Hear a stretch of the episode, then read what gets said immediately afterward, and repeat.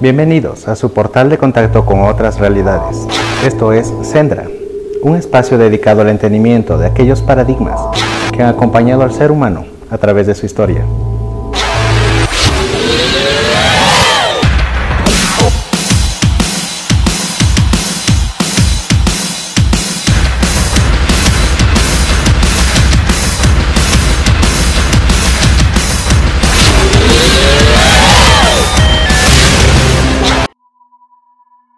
Hola amigos del Sendra, un gusto retomar nuevamente estos programas de cada miércoles. Muchas gracias por estar aquí. Hoy hablaremos del gobierno detrás de los gobiernos. Bien, tenemos que comenzar a dilucidar la realidad detrás de la realidad que nos quieren hacer creer que opera en este mundo. Algunos ya lo sospechan, algunos ya lo han hablado, otros lo han callado, otros han eh, sido asesinados eh, por eh, intentar hablar, otros han sufrido diferentes otros tipos de vejámenes al querer exponer estas realidades. Sucede que ya no se puede ocultar más. Esto es muy evidente. El gobierno mundial detrás de los gobiernos está desesperado porque ha comenzado a perder poder e influencia de todo tipo en todos los estratos. Si esto es gracias a mm, la progresiva claridad o la progresiva expansión, divulgación de luz y de conocimiento que muchos actores han estado mm, rigiendo desde hace mm, varios, varias décadas. Sí, hay una estrategia para pelear contra toda esta oscuridad, porque ellos también tienen estrategias para seguir esclavizándonos durante centurias, milenios. Pero hay maneras de luchar en esta guerra que es espiritual. Una de las maneras más importantes o el pilar eh, fundamental es la información, es entender que esto es así. Por eso vamos a comenzar de lleno exponiendo este gobierno mundial invisible. La humanidad, como sabemos, está sometida a un gobierno mundial invisible, conformado por banqueros, petroleros, financistas, poseedores de inmensas fortunas y propietarios del Banco Privado de la Reserva Federal de los Estados Unidos. Esto es así el gobierno todopoderoso que impone y ordena a los demás estados nacionales. El estadista inglés Benjamin Disraeli, que sabía de lo que hablaba, sostuvo, el mundo está gobernado por personajes muy diferentes a los que creen, los que no ven más allá de sus ojos. El Senado de los Estados Unidos aprobó en 1913 un proyecto por el que la famosa y poderosa familia de los Rothschild quedaba facultada para unir sus riquezas y objetivos económico-financieros a la familia Morgan, dueña de la banca e inmensamente influyente, y a los célebres Rockefeller de incalculable fortuna. Hasta ese momento estaba prohibido que capitales extranjeros se involucrasen en la banca estadounidense, como era el caso de los Rothschild, poseedores de capital alemán. El 23 de diciembre de 1913, el Banco Privado de la Reserva Federal adquirió por esas tres familias, se apoderó de los Estados Unidos de Norteamérica. Por voluntad de ellos se declaran guerras, se financian atentados terroristas de funestas consecuencias como los de las Torres Gemelas, según algunas hipótesis, los atentados en Londres y en Madrid son también parte de estas confabulaciones. O se asesinan presidentes como los del ecuatoriano Jaime Roldós Aguilera, el panameño Omar Torrijos, el de John F. Kennedy, Warren Harding, McKinley, Jonas Garfield, el del africano Patricio Lumumba, o de decenas de atentados para acabar con la vida de todo aquel que le diga no a sus intereses. Esas familias, junto a otros grupos que ejercen innegable poder, trafican con armas de destrucción masiva o siembran de muerte y destrucción en cualquier parte del mundo.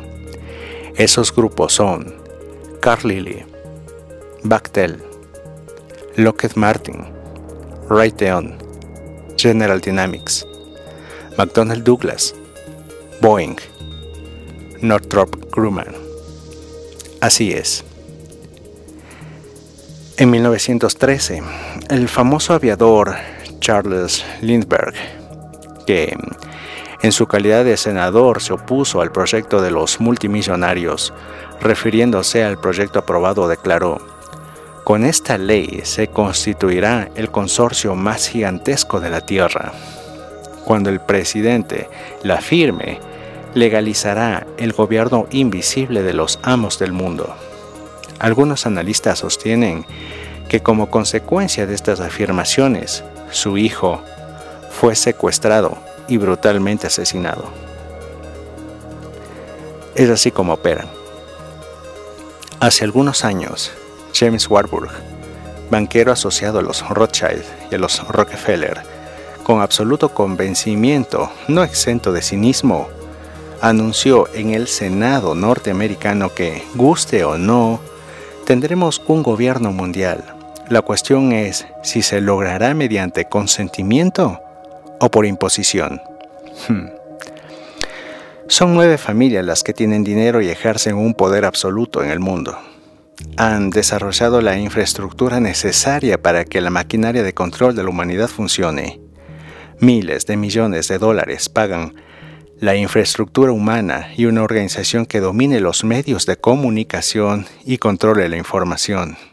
En su libro Tragedia y Esperanza, Carol Kigley escribía, La red de conspiración que mueve los hilos del mundo está conformada por banqueros y capitalistas internacionales, es decir, el alto mundo de las finanzas. Reúnen a su alrededor un ejército de científicos, tecnócratas, políticos y agentes marionetas para hacer desde las sombras su alta política. Y agregando datos muy interesantes, remata con que los imperios económicos internacionales están interesados en promover el endeudamiento de los gobiernos. Cuanto más alta sea la deuda, más caros serán los intereses. Pero además, pueden exigir al presidente de turno privilegios fiscales, monopolios de servicios o contratos de obras. Si éste no acepta, provocarán su caída, promoviendo disturbios y huelgas que, al empobrecer a la nación, les obliga a claudicar ante lo que piden. Cuando a George Bush, padre, le preguntaron, luego del derrumbe de la Unión Soviética, qué sucedería respondió, What we say goes. Lo que decimos sucede. Ese we, nosotros, no hacía referencia específica al gobierno de los Estados Unidos, sino, según una teoría del investigador Gary Hadler, al denominado CFR. Retengan estas siglas por un momento, que es una agencia financiada Polos Rockefeller conocida en el establishment norteamericano por el gobierno invisible. El propio Hadler escuchó de boca de unos de sus dirigentes la siguiente afirmación.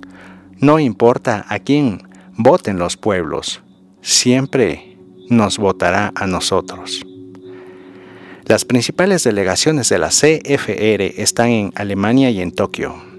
Un expresidente del gobierno albano, en el exilio, también declaró, un puñado de personas y la CFR toman las decisiones del mundo.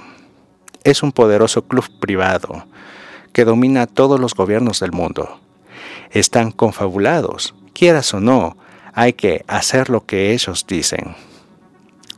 Los amos del poder mundial, es decir, los poderosos entre los poderosos y que actúan no siempre dentro de la legalidad, sino como verdaderas familias con prácticas al estilo mafioso y en calidad de dueños de la Reserva Federal de los Estados Unidos, son 1.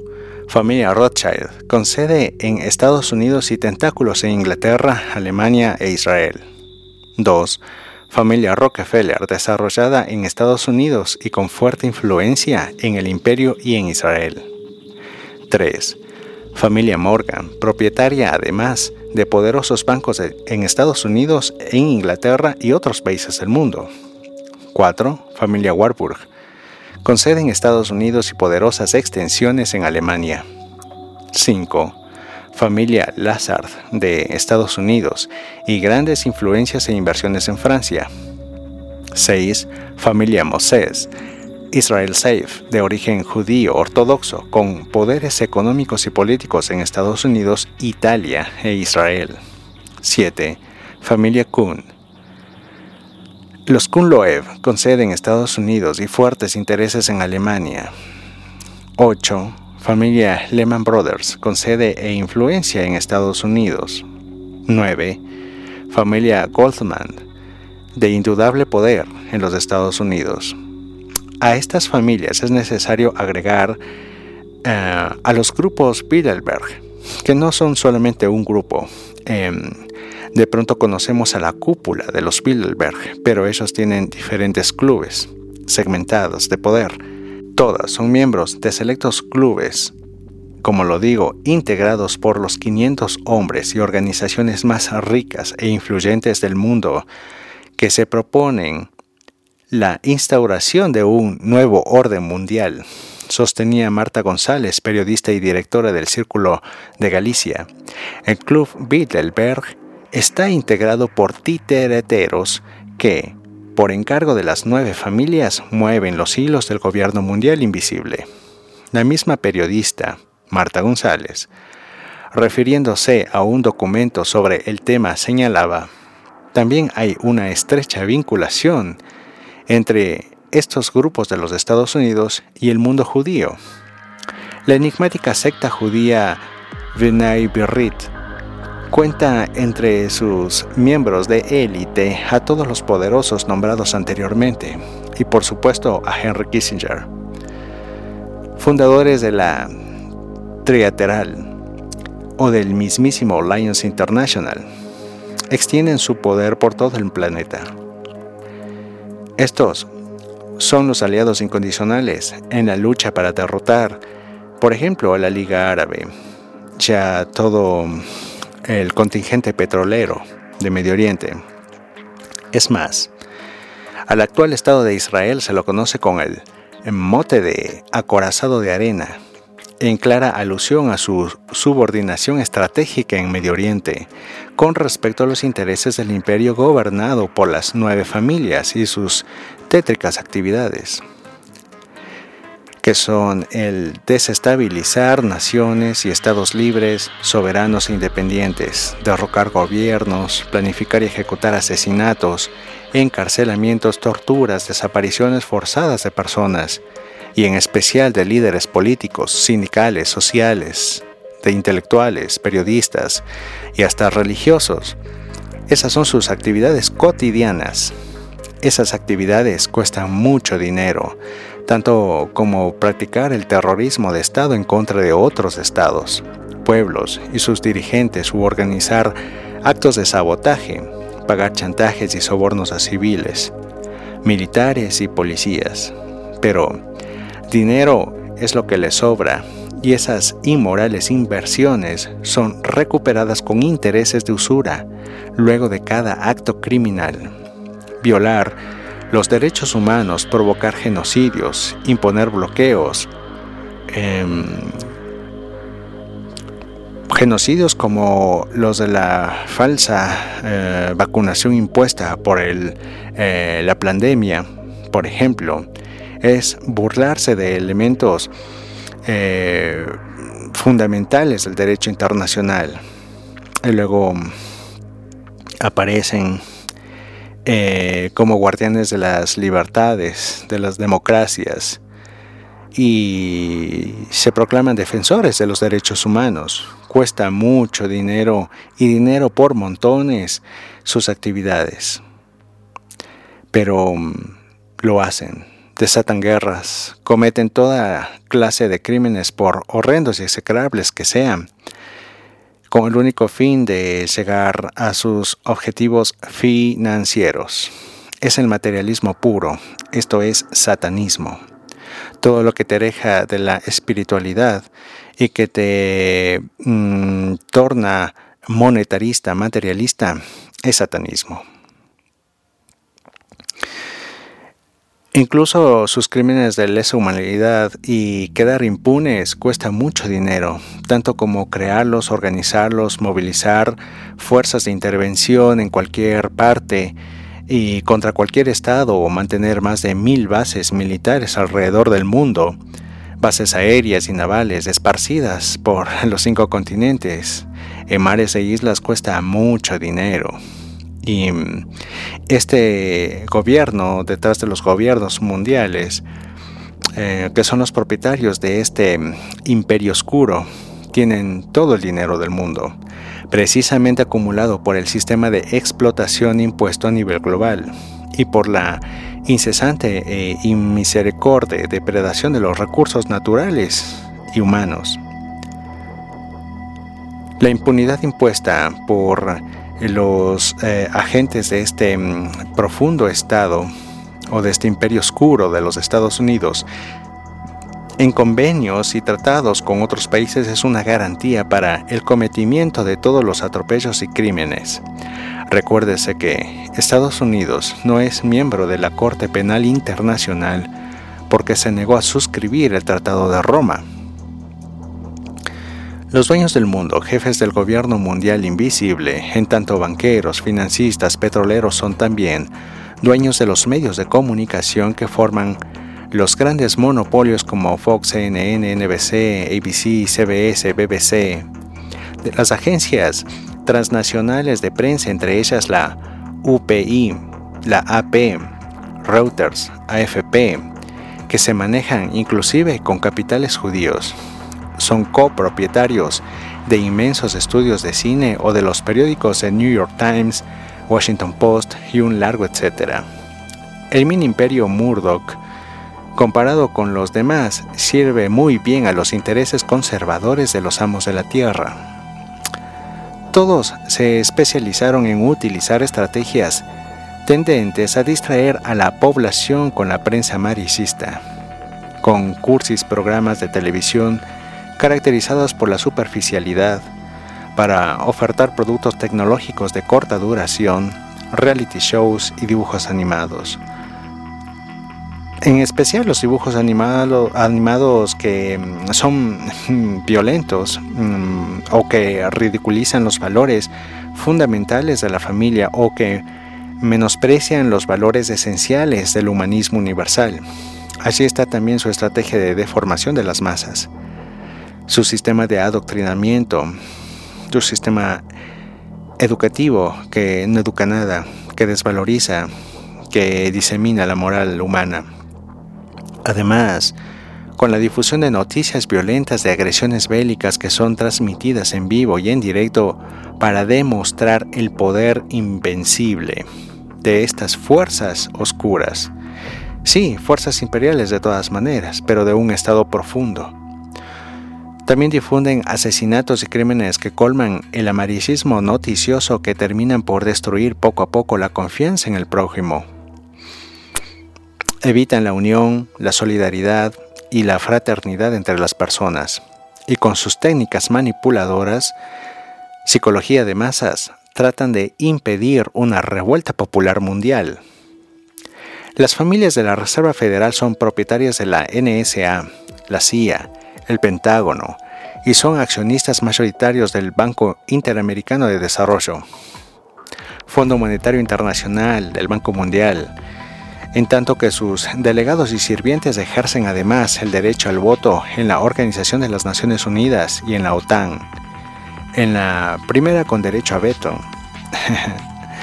Las nueve familias mega ricas y sus descendientes son intocables por la justicia y exoneradas de impuestos de por vida son dueñas de la paz y de la guerra, de las finanzas, de la pobreza y de la riqueza. Por eso, cada vez que em, conmovedoramente hacen un salvataje económico, en realidad compran los bancos y financieras del mundo y así se apropian poco a poco del país al que salvan, para luego llevarse los recursos naturales que les permite multiplicar hasta la gula sus desmesuradas fortunas. Esto lo estamos viendo ahora con los eh, susodichos salvatajes bancarios, en donde bancos grandes están devorando bancos pequeños o bancos regionales en Estados Unidos ahora mismo. Los Estados Unidos y las familias que los gobiernan poseen los recursos económicos, tecnológicos, fuerzas militares, sistemas de inteligencia con la CIA a la cabeza para realizar toda clase de operaciones públicas o clandestinas, legales o criminales, con el agravante de que los pueblos del mundo terminan por pagar las carreras armamentistas, las intervenciones armadas y los crímenes imperiales, por intermedio del atraco a sus recursos, Absurda e infame ironía es que los pueblos salvados deban quedar agradecidos por los intervencionismos e injerencias que liquidan la barbarie, el caos, la anarquía. En defensa de los derechos humanos, las libertades y las democracias al estilo occidental y cristiano. Los pueblos pagan con muertos y heridos esos salvajes salvatajes. Las nueve familias y sus misionarios, sirvientes y empleados anglosajones se constituyen en la clase superior gobernante. Al respecto, bien se puede afirmar que la famosa revista Forbes es una farsa porque muestra misionarios populares de segundo nivel como Bill Gates o Warren Buffett logrando desviar la atención sobre las actividades ilícitas que cometen los verdaderos mega ricos dentro de la Reserva Federal. El gobierno invisible es una realidad innegable y está conformado por los multimillonarios y magnates que son los que realmente gobiernan los Estados Unidos en su rol de imperio. No existe gobierno, presidente o ejército que esté por encima de ellos, porque en verdad son los jefes del gobierno de los Estados Unidos.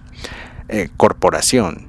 Ellos organizan unas veces, otras dirigen o controlan los poderosísimos grupos como los del Bilderberg, la CFR, el Instituto Tavistock y la CIA.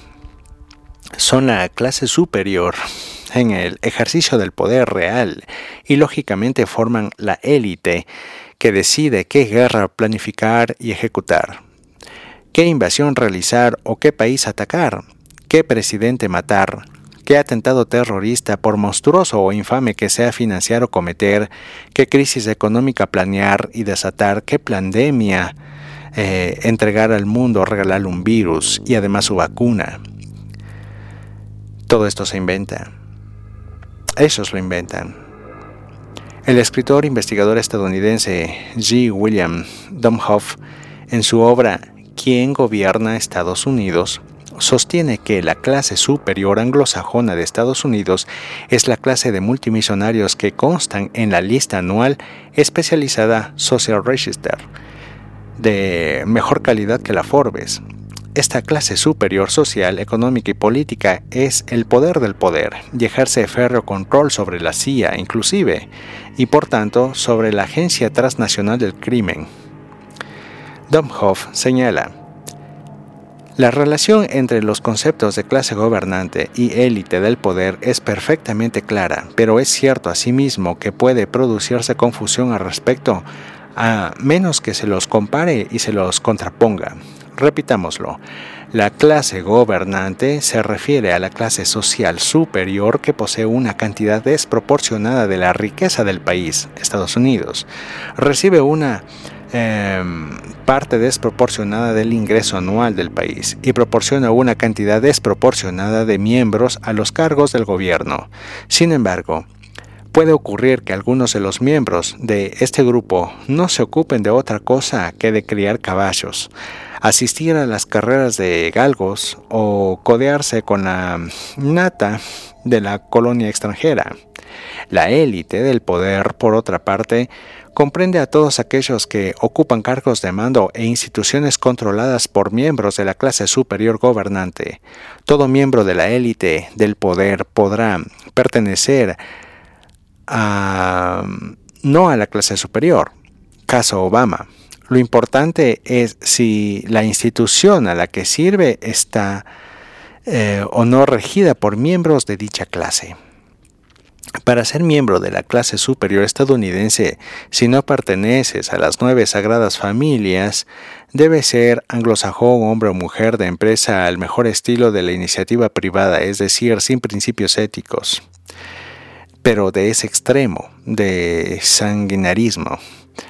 Em, controlar eh, vastos sectores de las industrias o de las finanzas eh, los sistemas de producción y los mercados, los bancos y comercios de importación y exportación, y en especial dirigir o controlar el, el inmenso complejo industrial militar o poseer o ser parte de las compañías autoescogidas por el Departamento de Defensa o el Pentágono para fabricar y producir todo tipo de armas, desde las convencionales hasta las de destrucción masiva como las nucleares, químico-bacteriológicas, armas satelitales, armas dotadas con tecnología de punta o de última generación. Naturalmente que el Departamento de Defensa como eh, la totalidad del gobierno están controlados por la misma clase superior que gobierna férreamente al Ejecutivo, Legislativo, Judicial, Electoral, la economía nacional y transnacional, las finanzas públicas y privadas, para lo que cuenta con políticos, diplomáticos, abogados, periodistas, científicos y técnicos a la vez que es propietaria o accionista de las principales cadenas de radio y televisión, de las agencias transnacionales de prensa y de los periódicos y revistas más influyentes en todos los idiomas, medios a los que controlan, también con miles de millones de dólares entregados a través de las más grandes agencias mundiales de publicidad, de las que, curiosamente, son dueños o accionistas, o por lo menos las dirigen económicamente por medio de sus agentes. Tan inmenso es el poder económico y político de las nueve familias y sus grupos que si se hiciese un ligero cálculo intelectual, Solo si la fortuna de las familias Rothschild y Rockefeller se repartiera entre 6 mil millones de personas de las más de 7 mil millones que actualmente pueblan el planeta Tierra, casi llegando a 8 mil millones, o a cada una le correspondería la suma de 3 millones de dólares. Para defender ese poder económico, mantenerlo y acrecentarlo, el gobierno mundial invisible no conoce barreras de la ética o la moral y por tanto no hay acto criminal que esté mm, decidido a cometerlo, por monstruoso que sea. Así la periodista prenombrada Marta González en su correspondencia de cortesía señala que Terry Mason eh, saltó a la luz pública cuando salió a la venta su libro La Gran Impostura, este autor afirma que los atentados del 11S fueron llevados a cabo por un sector del ejército de los Estados Unidos. Mason, em, cuyo libro fue uno de los bestsellers a nivel mundial, difundió fotos aéreas del Pentágono probando que ningún avión se hubo estrellado y allí afirma que em, el 10 de septiembre del 2001 Osama Bin Laden estaba internado en un hospital de Pakistán realizándose una diálisis y que ese mismo día recibió la visita de un alto funcionario de la CIA en ese país. Me gustaría, declaró Mason en una rueda de prensa en Madrid, que los ciudadanos volvieran a desempeñar un papel más activo y a meditar sobre lo que sucede si creerse cualquier estupidez que se les diga, aunque venga del Departamento de Defensa de los Estados Unidos. La periodista González afirma que el 1 de agosto de 1972, después de El Sábado de las Brujas, Philip von Rothschild anunció en el Casino Building de San Antonio, Texas, el estado de los Butch, y ante los honorables miembros del Consejo de los Trece, los planes establecidos para dominar al mundo desde 1980 en adelante. La siguiente sentencia marcaba el punto de partida, cuando vean apagarse las luces de Nueva York, sabrán que nuestro objetivo se ha conseguido. ¿Casualidad? No, imposible creer que este tipo de casualidades em, sean meras y simples casualidades. Todo lo tienen eh, diseñado, proyectado, planeado, monstruosamente planeado. Así algunos analistas e investigadores científicos afirman que la obra maestra de los dueños de la Reserva Federal fue el atentado de las Torres Gemelas en Nueva York. Sostiene que, utilizando el poder de convencimiento de la televisión, se mostró un falso video en donde un actor se hizo pasar por Osama Bin Laden para autoproclamarse autor del atentado, cuando en verdad las torres contenían poderosos explosivos colocados por agentes especializados de la CIA y aviones previamente preparados por el ejército estadounidense para que chocaran contra las torres. De llegar a comprobarse fehacientemente esa hipótesis, eh, la humanidad habría sido testigo de uno de los hechos de mayor brutalidad y sanguinario de la historia de la humanidad. Para abundar en detalles, los investigadores que sostienen la tesis del autoatentado presentan las siguientes pruebas. 1. Derrumba el estilo de demolición controlada de ambas torres. Ese derrumbe se constata a simple vista. 2. Desaparición de videos que muestran explosivos muy por debajo de donde chocaron los aviones y donde se ve metal derretido. El combustible inflamado de los aviones jamás derrite el acero ni pulveriza el concreto que eh, requieren temperaturas de mayor magnitud. 3. Derrumbe a las 5 pm de una tercera torre, la WWC-7, sin que ningún avión la haya tocado, hecho que casi pasó desapercibido. 4. Restos de termite, un poderoso explosivo usado por la industria de la demolición que fueron encontrados en el lugar de la ubicación de las Torres Gemelas. 5. Al-Qaeda es el nombre que le dio la CIA al movimiento de los mujahidines que combatió a las tropas soviéticas en la década de los 80, es decir, una eh, acusación muy hipócrita a sus propios socios. 6. Estados Unidos se está quedando sin petróleo y planeó el atentado para saquear los campos petroleros de Irak, comercializar con órganos humanos, apropiarse de los campos de droga amapola opio de Afganistán para exportar a Europa y Asia. Por eso mismo, se ha denunciado que aviones de la OTAN transportan el opio hacia los mercados europeos. Varios agentes han denunciado estas atrocidades, claro que después han sido desaparecidos. 7. Lo que impactó en el Pentágono no fue un avión. Testigos silenciados por la CIA vieron un misil teledirigido a un área en construcción del Pentágono donde casi no había oficinas. Por eso se vio solo un agujero y no las marcas de las alas de un supuesto avión. Nunca pudieron presentar los restos del avión estrellado y tampoco cuerpos de tripulantes o de pasajeros.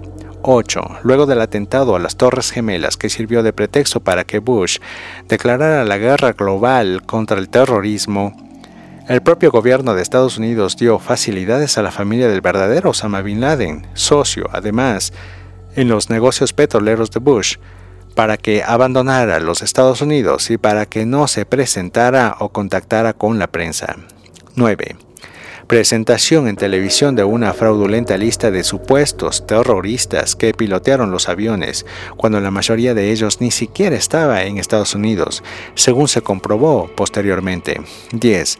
El testimonio del famoso cineasta y político Aaron Russo sobre el anuncio que le hiciera durante una fiesta Nick Rockefeller al informarle sobre un evento, atentado terrorista, que le ayudaría a Estados Unidos a llevarse el petróleo de Irak nada menos que nueve meses antes de que ocurriera la destrucción de las Torres Gemelas. La mafia banquero-petrolera de la Reserva Federal es el origen de los males de nuestro mundo actual. Todas las guerras, todos los atentados, provocaciones, por ejemplo, contra Corea del Norte e Irán, o el cuento de la pandemia de la gripe H1, N1, la influenza, eh, y todas para favorecer a la empresa farmacéutica eh, controladas por la corporación chilena Ciencias de propiedad de Donald Rumsfeld, quien fuera secretario de defensa de Bush. 2. La crisis económica mundial anticipada por la supercomputadora High Frequency instalada en Wall Street son obra de las familias de la Reserva Federal. Todos estos actos y muchos más que nunca sabremos tienen su origen en las decisiones que toman las familias banquero-petroleras de la Reserva Federal. Al parecer, los acontecimientos que hoy vivimos están programados desde hace más de 200 años por una élite de personajes famosos cuyos seguidores siguen actuando entre las sombras. El gobierno en las sombras es una realidad.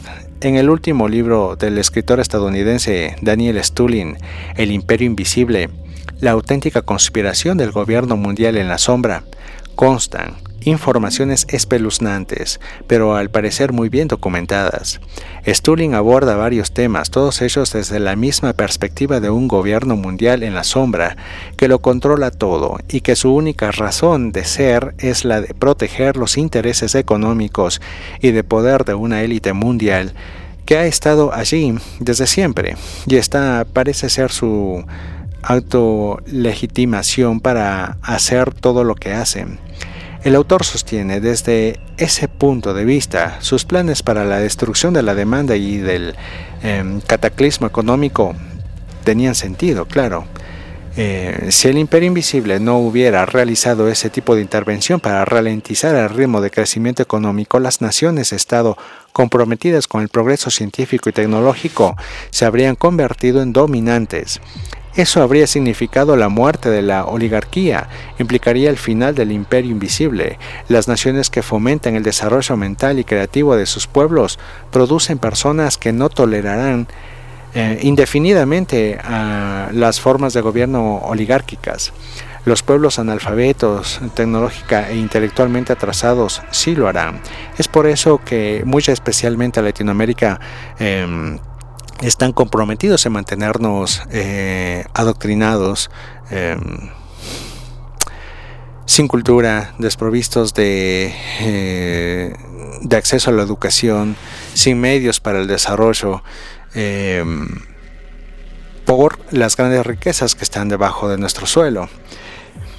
En el último capítulo del libro, el más inquietante habla sobre el terrorismo atómico. Sostiene que se han venido llevando a cabo en los últimos años unos cuantos atentados con mini bombas nucleares, entre los cuales mm, destacan el edificio federal Alfred P. Murrah en Oklahoma en 1995, el Club Nocturno de Bali, Indonesia, el 12 de octubre del 2002, el asesinato del ex primer ministro libanés Rafir Hariri en Beirut, en Líbano, en 2005, el de las Torres Kobar en Daharan, eh, Arabia Saudí, en 1996, el del aparcamiento de la T4 del aeropuerto de Madrid Barajas en 2004, e incluso menciona como ataques atómicos el desastre nuclear de Chernobyl, las embajadas estadounidenses en Kenia y Tanzania en 1998, el 11S de las Torres Gemelas o la embajada australiana en Yakarta en 2004. Asombroso, espeluznante, inquietante todo esto. Cabe preguntarse, aún con un poco de escepticismo, ¿es verdad o ficción? ¿O el escritor Daniel Astulin sufre de alucinaciones? Pero conociendo el imperio y sus actos criminales, mm, no. Daniel Stulin está muy lúcido y sabe lo que escribe, lo que anuncia, lo que divulga. Beatriz Navés, de conformidad con un estudio reseñado, sostiene que el Grupo Bilderberg es parte del gobierno mundial en la sombra, que decide el futuro del mundo en absoluto secreto. El Grupo Bilderberg o Club Bilderberg es una conferencia anual no oficial de alrededor de 130 invitados. El grupo de élite se encuentra anualmente en el mes de mayo, un exclusivo hotel de 4 o 5 estrellas en Europa y una vez cada cuatro años lo hace en Estados Unidos o Canadá. Pero esta solamente es el segundo anillo de dirigentes del club. Los asistentes a esta conferencia incluyen banqueros, expertos en defensa, mm, varones de los medios, ministros de gobierno, primeros ministros, financistas internacionales y líderes políticos que se encuentran durante cuatro días en total reclusión y no permiten el acceso a la prensa. El nombre Bilderberg viene del hotel de Bilderberg en Oosterbeek, eh, Países Bajos, donde se llevó a cabo la primera reunión en 1954. Actualmente tienen una sede no oficial en Leiden, Holanda. Los fundadores fueron el príncipe Bernardo de Holanda y David Rockefeller, pero fue Joseph Ratzinger, un consultor político polaco preocupado por el crecimiento del antiamericanismo en Europa Occidental, quien finalmente propuso hacer una conferencia internacional con el propósito de promover el entendimiento entre las culturas de los Estados Unidos y de Europa Occidental. La lista de invitados incluyó dos asistentes de cada nación que representaban los puntos de vista de los partidos conservador y liberal de cada uno. El éxito de la reunión los llevó a organizar una conferencia anual. Se formó un comité directivo de 39 miembros que nombraron a Joseph Rettinger como secretario permanente hasta que murió en 1960. Siguiendo en el cargo, Ernst van der Bengel, el príncipe Bernardo de Holanda fue su presidente hasta su muerte en 2004. El comité mantiene un registro de asistentes para crear una red informal de gente importante. Sus asistentes más famosos son Juan Carlos I y la reina Sofía de España, Henry Kissinger, la reina Beatriz de Holanda, Tony Blair, Bill Clinton, David Rockefeller, Angela Merkel, George Soros, eh, Jacques Chirac, Donald Rumsfeld, pero también concurren los presidentes del Fondo Monetario Internacional, del Banco Mundial, de la Reserva Federal y del Banco Central Europeo. Otros asiduos visitantes son los presidentes de las mayores compañías globales, Coca-Cola, Pepsi, Ford, General Motors, Nokia, Motorola, American Express, Microsoft, Oracle, Ericsson, Shell, JP Morgan, Xerox, directores de la CIA y del FBI, secretarios generales de la OTAN y muchos representantes de los principales bancos de todo el mundo. El propósito declarado de los integrantes del grupo Bilderberg es promover la cooperación y desarrollo económico entre los países occidentales contra el peligro comunista global, pero se sabe que realmente su fin es el petróleo y el gas natural del planeta, porque los que controlan el petróleo controlan la tierra o los negocios en la tierra. El periodista estadounidense de investigación Daniel Stulin, un estudioso de los planes del grupo, dice que todo eso forma parte de un conflicto global para controlar a la humanidad. El objetivo final es un futuro que transformará la Tierra en un planeta como un mercado único globalizado, controlado por un gobierno mundial único, totalitario. Nada escapa al poder del gobierno mundial invisible que aspirará a controlar todo cuanto ocurre sobre la epidermis terrestre y sus habitantes humanos. Así creó el famoso Instituto Tavistock. En un trabajo presentado por el Dr. Byron T. Wells, MD, se afirma que el Instituto Tavistock tiene como objetivo fundamental desarrollar campañas de insidiosa propaganda y la manipulación de la opinión pública a nivel global, uno de los puntos fundamentales de su agenda es desarrollar programas científicos que permitan el control mental de las personas, para lo que efectúan tenebrosos experimentos que incluyen el lavado cerebral o facilitan conocimientos y técnicas a la CIA para la ejecución de sus experimentos como el secreto proyecto MK Ultra.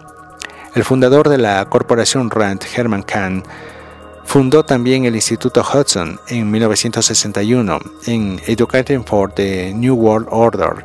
Becca Hickman cuenta acerca del manual de entrenamiento para los agentes del cambio desarrollado para el gobierno estadounidense por la corporación RAND. El autor John Quinn, eh, Newshawk, se refiere a un artículo de Byron Wicks que informa lo que sucede exactamente en muchos niveles con los extraordinariamente extendidos viajes de control, actualmente dirigidos contra las personas del mundo por elementos del gobierno global en la sombra. Wix, con muchos documentos, permite una ojeada al Instituto Tavistock, un instituto británico globalmente activo que maneja todo movimiento político gubernamental de relieve en la mayor parte del mundo desde hace 50 años. Por ejemplo, ¿nunca se preguntaron quién está detrás de, digamos, la CIA? Bien, no le juran lealtad a América, eso es seguro. Prueben con la familia real británica, decía. Quinn expresaba que, constituido en 1947 el Instituto Tavistock, 30 Tabernacle Street, London, S2A 4DD, que es su dirección, es una organización que combina la investigación en las ciencias sociales con la práctica profesional. Se abordan problemas de construcción, institucional y de diseño y cambio organizativo en todos los sectores gobierno, industria, comercio, salud, bienestar, educación, etc., tanto nacionales como internacionales. Y los clientes van desde grandes multinacionales a pequeños grupos comunitarios. La ideología de las fundaciones americanas fue creada por el Instituto Tavistock de Relaciones Humanas de Londres en 1921. El duque de Beldorf, marqués de Tavistock, el 11 duque, regaló el edificio al instituto para el estudio del efecto traumático causado por los bombardeos en los soldados británicos supervivientes de la Primera Guerra Mundial. Su propósito era establecer el punto de rotura de los hombres bajo estrés, bajo la dirección del Departamento de Guerra Psicológica del Ejército Británico. Sir John Rawlins Rees señala que el trabajo pionero de Tavistock es la ciencia comportamental, siguiendo las líneas freudianas de control de los seres humanos, lo colocó como centro mundial de la ideología fundacional. Su red de trabajo se extiende ahora desde la Universidad de Sussex hasta Estados Unidos a través del Instituto de Investigación de Stanford, Salen, el MIT, el Instituto Hudson, la Fundación Heritage, el Centro de Estudios Internacionales y Estratégicos de Georgetown, donde el personal del Departamento de Estado recibe formación, el Servicio de Inteligencia de la Fuerza Aérea Estadounidense y las corporaciones RAND y Mitre. El personal de las corporaciones debe mm, seguir adoctrinamiento eh, en una o más de las instituciones controladas por, eh, por Tavistock, una red de grupos secretos, la Sociedad Mont Pelerin, la Comisión Trilateral, la Fundación Diddley, y el Grupo de Roma. Es dirigida siguiendo las instrucciones de la red Tavistock. El Instituto Tavistock desarrolló las técnicas de lavado de cerebro masivo que fueron utilizadas por primera vez de forma experimental en los prisioneros americanos de la Guerra de Corea. Sus experimentos en métodos de control de masas han sido ampliamente utilizados en el público americano, un sutil aunque vergonzoso salto a la libertad humana, modificando el comportamiento individual a través de la psicología de tópicos. Todas las técnicas fundacionales americanas y de Tavistock tienen un único objetivo, romper la fuerza psicológica del individuo y dejarlo incapacitado para oponerse a los dictadores del orden mundial. Cualquier técnica que ayude a romper la unidad familiar y los principios inculcados por la familia acerca de la religión, el honor, el patriotismo y el comportamiento sexual es utilizada por los científicos de Tavistock como un arma de control de masas. Como se ve, nada escapa al poder imperial del gobierno mundial invisible. El Council eh, on Foreign Relations, CFR, Council on Foreign Relations, CFR, conforma una organización discreta y de muy bajo perfil público y de alta efectividad, integrada por unos 3.600 miembros del más alto nivel prestigioso, influencia en sus respectivas disciplinas y ámbitos de todo el poder global reúne a los más altos directivos de instituciones financieras, colosos industriales y medios de comunicación social, investigadores, académicos, oficiales militares de máxima graduación, políticos, funcionarios públicos, decanos de universidades y centros de estudios, un verdadero gobierno mundial invisible. El Council on Foreign Relations, CFR es una organización poco conocida, pero muy influyente en los, eh, asuntos internacionales mm, que ha ido creciendo en poder, prestigio y amplitud de ámbitos de acción hasta el punto que ya en nuestros días podemos decir que conforma el auténtico cerebro del mundo que direcciona el rumbo complejo e incierto hacia el que se empuja al mundo y arrastra a la civilización. Son ellos los autores de esta mm, guerra mundial de quinta generación transhumanista.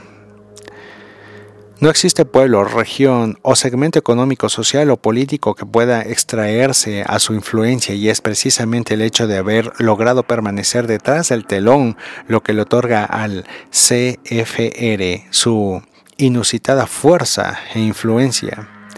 CFR reúne a altos directivos de instituciones financieras, colosos industriales y medios de comunicación social, a investigadores y académicos, oficiales militares, como ya lo dije, pero es necesario repetirlo, de máxima jerarquía, es decir, todas las milicias del mundo estarían controladas por agentes que entregan información a la CFR, pero además ayudados por políticos y funcionarios públicos, decanos de universidades, facultades y centros de estudios.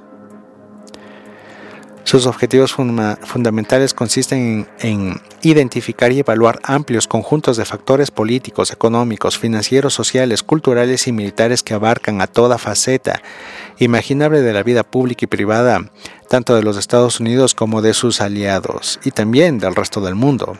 Hoy, gracias al enorme poder de Estados Unidos, el ámbito de análisis del CFR abarca el planeta entero. En rigor de verdad, el CFR conforma un poderoso centro de análisis y planeamiento geopolítico y estratégico. Sus investigaciones y evaluaciones son realizadas por distintos investigadores y grupos de trabajo conformados dentro del seno del CFR que se dedican a identificar amenazas y oportunidades en el entorno mundial, evaluar las fuerzas y debilidades de los intereses agrupados dentro del CFR y realizar amplios planes estratégicos, tácticos y operativos en todos los ámbitos. Son miembros del CFR los máximos directivos de los grandes bancos como el Chase Manhattan de la familia Rockefeller, que se fusionó con el banco JP Morgan, el Banco de América, el actual número 1 eh, Citigroup, cuya capitalización hoy excede los 250 mil millones de dólares, los directivos y formadores de opinión de los ocho monopolios multimedia mundiales, los rectores y decanos de las grandes universidades y facultades como Harvard, MIT, Massachusetts Institute of Technology, eh, Columbia, Johns Hopkins, eh, Princeton, Yale, em, Stanford y Chicago y factor clave en esta verdadera rueda de poder planetario, los 150 puestos clave del gobierno estadounidense, incluyendo los cargos más relevantes en sus Fuerzas Armadas, están a cargo de la CFR. La humanidad, en su conjunto, debe poner fin a las guerras, si la Reserva Federal no entregaría el dinero, la CIA no podría cometer tantos crímenes que permanecen en la impunidad y tampoco se producirían las crisis mundiales que dejan tanto dolor y lágrimas entre los pueblos empobrecidos que son los que pagamos las gulas económicas de los que se creen amos del mundo. Si los dueños de la Reserva Federal se, se irían, por decirlo de alguna manera, se pondría a disposición de los necesitados las medicinas de todo el planeta que ya existen contra el cáncer o el SIDA y se pondrían en circulación los vehículos que no necesitan gasolinas derivadas del petróleo. Pero como esas eh, transnacionales de la guerra y el crimen son dueñas del negocio petrolero y sus jefes están allí em, Increíblemente, así desde hace mucho tiempo, aunque envejecidos y lechosos, siguen allí increíblemente. El globo terráqueo seguirá contaminándose hasta el fin de su existencia, albergadora de la vida humana. Es la hora de romper el cerco de la desinformación. Hay que destruir el aislamiento como, como lo dije, la información representa el pilar fundamental, el primer escaño, el primer peldaño, el primer, eh, eh, sí, fundamento, cimiento por el que nosotros tenemos que caminar en el camino de la verdad, de la claridad, de la liberación real. Em, la realidad que nos han presentado no es la realidad total. Son solamente actores a los gobernantes que, entre paréntesis, nos gobiernan y que nosotros mismos elegimos. Es decir, la democracia es una falacia. Tenemos que caminar este sendero, este camino de liberación total de la humanidad. Creo que es el flash solar en cada conciencia, el llegar hasta un sendra de conocimiento, pero no es necesario que me crean a mí. No es necesario que todo esto que les he dicho, que les he relatado, que por tramos los he leído, eh, sea algo que tengan que eh, creerlo y seguirlo. No, me hace falta que se convenzan. El camino es individual. Camínenlo haciendo sus propias investigaciones. Tomen información de muchas vertientes y lleguen a la luz. Así de simple. Lleguemos todos a la luz y liberémonos de toda la oscuridad y del gobierno o del imperio oscuro. Sin más por hoy, nos espero en otro capítulo de divulgación el próximo miércoles a la noche. Y un abrazo infinito para todos. Rorca con ustedes. Bye bye.